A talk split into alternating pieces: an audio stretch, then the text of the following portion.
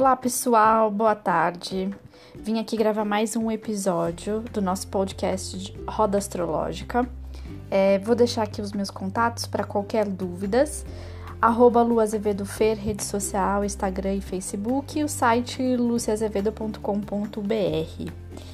E hoje é, eu quero trazer para vocês um tema que está bastante recorrente, né? Os eclipses na astrologia. A gente teve um eclipse solar no dia 26 de dezembro e depois um eclipse lunar, onde a gente movimentou aí as energias e eu queria explicar por que isso é tão importante para a astrologia. É porque mexe muito com as energias de transformação, de você olhar o seu mapa de uma forma diferente. A Lua, né, um astro iluminado pelo Sol, ela representa o feminino, enquanto o Sol representa o masculino dentro do nosso mapa. E são essas emoções, essas energias que são movimentadas, né? Quando a gente tem aí um eclipse solar ou um eclipse lunar. O eclipse nada mais é do que alinhamento entre Terra, Sol e Lua. Quando eu tenho um eclipse lunar, a Terra fica entre o Sol e a Lua fazendo aquele alinhamento perfeito e sempre acontece de lua cheia. Já o eclipse solar é, é a lua é que fica entre a Terra e o Sol, fazendo aquela faixa de sombra na Terra. E sempre acontece numa lua nova, né? E o que isso significa energeticamente? Na lua nova, a gente tem começos, inícios, renascimentos, e essa energia que é plantada em nós para a gente fazer essa transformação nos desejos, nos sonhos, para que as coisas aconteçam e venham cheio de bênçãos. É, quando eu tenho um eclipse lunar, eu tenho um eclipse de lua cheia, que quer dizer o quê? Que é aquela energia da limpeza das emoções, é, de pensar o passado, de entender o que precisa ser revisitado e deixado de lado, né?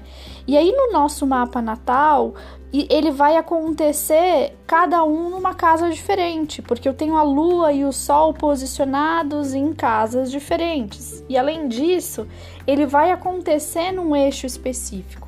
Então, como o eclipse lunar que a gente teve no eixo de Câncer e Capricórnio, onde a gente revisitou o passado para caminhar em frente. Então, o, o Câncer já está muito associado ao passado, aos antepassados, à questão familiar, e o Capricórnio da responsabilidade de Saturno, é, da gente seguir adiante com as nossas próprias responsabilidades e o nosso próprio caminho. E foi aí, pensando que era um eclipse lunar, que a gente vê que esse eixo Câncer Capricórnio faz sentido eu revisitar o passado para eu entender o que, que eu quero para minha vida lá para frente. E já no eclipse solar lá de 26 de dezembro, com a lua nova, a gente plantou essa semente, essa energia astrológica no final do ano e que está reverberando ainda. Né? Do que, que eu quero de diferente para esse ano de 2020, do que, que eu quero construir, de quais são as minhas metas.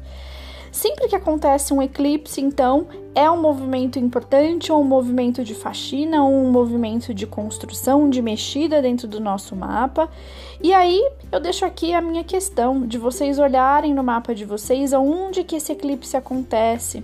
Então tem lá, coloco sempre alguns textos no site, no Instagram, dizendo aonde esse eclipse está acontecendo, em que casa, em que signos, e aí você vai poder olhar no seu mapa qual é essa mexida que está acontecendo e vai poder sentir se isso realmente na sua vida é, tá, sem, tá reverberando mesmo, né? Se isso está acontecendo naquele momento e por quanto tempo.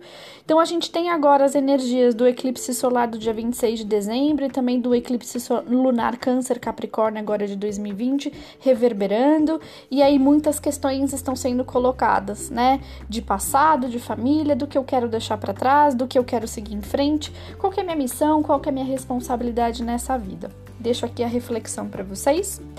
Agradeço muito pela oportunidade de estar passando essas informações astrológicas e peço que aguardem aí o próximo episódio do nosso podcast do Roda Astrológica. Até mais, pessoal!